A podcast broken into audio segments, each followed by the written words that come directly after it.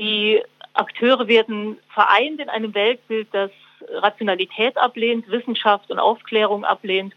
Und man braucht da auch, auch von den Seiten der Sicherheitsbehörden einfach neue äh, Konzepte, um diesem Phänomen gerecht werden zu können.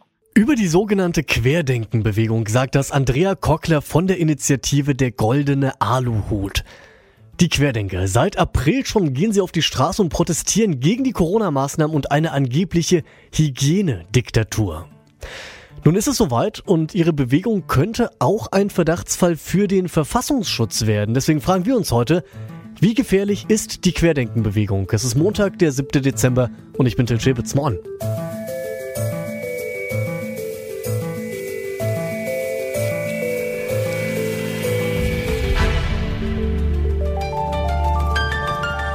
Zurück zum Thema. Eigentlich egal ob Stuttgart, Berlin, Hannover oder auch Leipzig, das sind alles Städte, die immer wieder in Verbindung mit Querdenken-Demos in den Schlagzeilen landen. Und an diesen Demonstrationen nehmen vermehrt auch Rechtsextreme und Reichsbürger teil, was mittlerweile dazu führt, dass die Bewegung ins Visier der Verfassungsschutzämter kommen könnte. Gleichzeitig können wir dann natürlich nicht alle über einen Kamm scheren, denn die Querdenkenbewegung, die besteht aus sehr, sehr unterschiedlichen Akteurinnen und Akteuren, die sonst eigentlich so gar nichts miteinander zu tun haben, aber sie eint eben in diesem Fall der Protest gegen die Corona-Maßnahmen.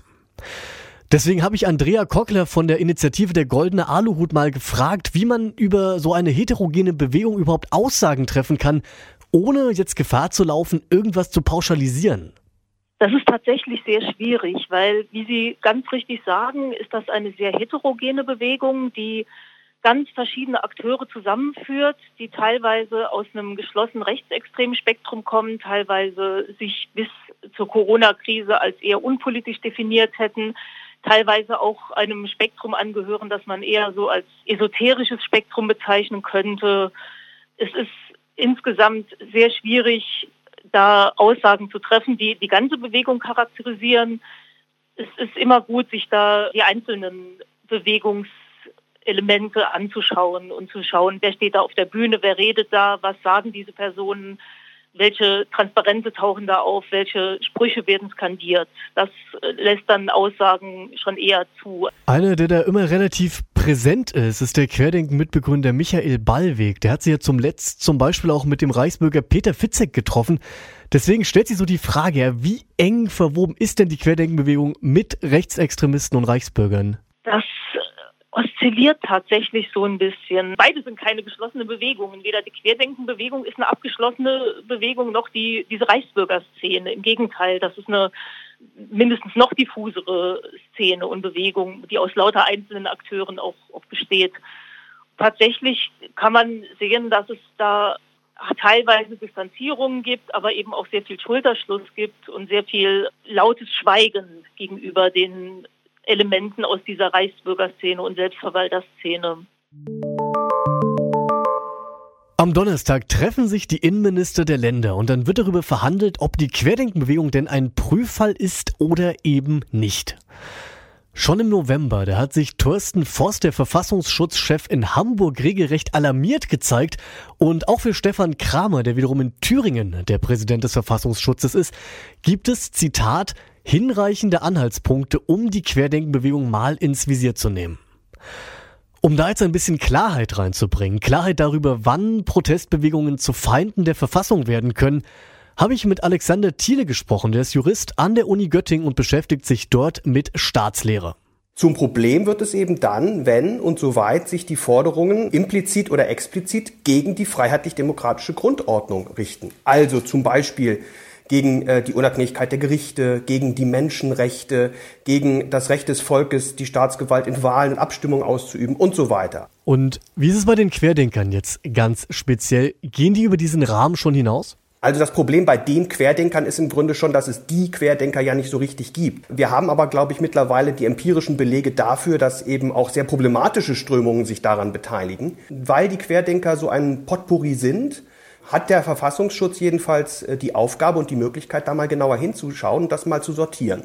Ja, Potpourri ist wahrscheinlich der richtige Ausdruck. Es ist ja so ein ungewohntes Bild. Da sind dann Reichsflaggen neben Regenbogenflaggen unterwegs auf der Querdenkenbewegung. Die ist sehr, sehr divers. Und Sie hat auch eben keine klare Organisationsstruktur, wie jetzt zum Beispiel Vereine oder sowas haben.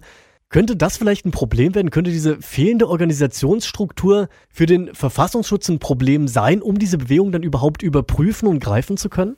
Äh, für den Verfassungsschutz ist das kein großes Problem, ähm, weil er nicht an bestimmte Organisationen gebunden ist, die er irgendwie beobachten darf, sondern er darf sämtliche Bestrebungen, egal wie die sich äußern, beobachten. Also er ist da relativ frei, weil es ja beim Verfassungsschutz auch zunächst einmal nur um das Sammeln von Informationen geht. Dann nehmen wir mal an, die Bewegung der Querdenker würde als Prüffall eingestuft werden. Was würde denn dann passieren? Was würde sich dann ändern? Erstmal sehr wenig. Also wir brauchen tatsächliche Anhaltspunkte, dafür, dass es Bestrebungen gibt, die freiheitliche demokratische Grundordnung zu unterhöhlen oder abzuschaffen oder wie auch immer. Wir reden da also von frei verfügbaren Informationen, also Zeitungsartikel, Presseberichte, Fotos, Twitter-Accounts, ja, soziale Medien natürlich insgesamt. Die sammelt und systematisiert der Verfassungsschutz jetzt für die einzelnen Personen und die Betroffenen ändert sich zunächst einmal nichts. Da sind also keine Informationen dabei, die irgendwie schon heimlich gesammelt werden würden. Unter anderem auch Berlins Innensenator Andreas Geisel geht davon aus, dass es sich bei der Querdenkenbewegung um ein neues Extremismusphänomen handelt. Heißt das, dass sich durch diese sogenannten Querdenker vielleicht auch unser bisheriges Verständnis von Extremismus ein Stück weit verändern muss? Genau darüber habe ich mit Andreas Bergholz gesprochen, der arbeitet für den aktivistischen Blog Volksverpetzer. Also es gibt ja mehrere Berichte auch, die man darüber lesen kann, von Einschätzungen von Verfassungsschützern auf verschiedenen Landesebenen, die meinen, dass die Bewegung immer stärker von rechts unterwandert wird. Ich glaube, es gab erst jetzt letztens eine Demonstration, die muss an diesem Wochenende stattgefunden haben. Da hat man sehr deutlich gesehen, dass überwiegend Rechtsextreme vor Ort gewesen sind.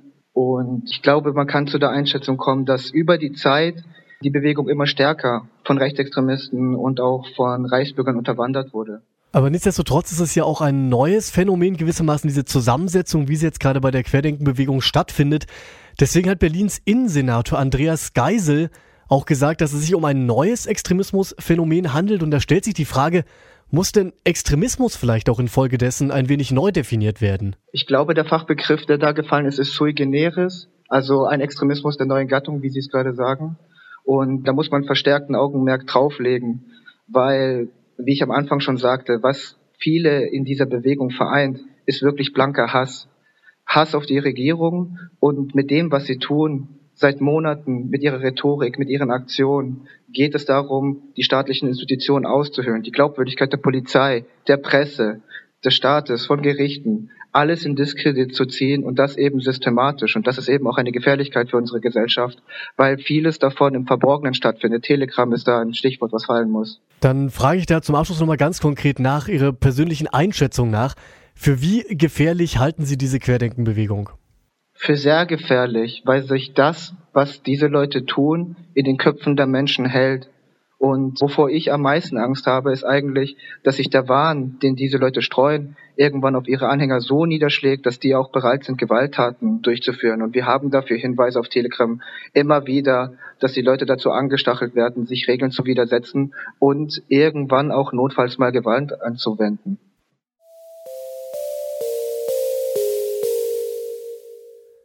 Wir haben uns heute die Frage gestellt, wie gefährlich ist die sogenannte Querdenkenbewegung? Und darauf eine einfache Antwort zu finden, das klappt natürlich nicht. Zuallererst, in dieser Bewegung sind eine Menge Leute, die in ihrem Weltbild Dinge wie Rationalität, Wissenschaft, Aufklärung ablehnen. Darin sind Verschwörungsanhängerinnen und Anhänger, Rechtsextremisten, Antisemiten und dergleichen und das ist sicherlich gefährlich. Aber so sieht auch nicht die ganze Bewegung aus, denn neben irgendwelchen Esoterikleuten und Hippies sind darin eben auch normale Bürgerliche. Doch, das muss auch dazu gesagt werden, der Anteil derer wird immer geringer.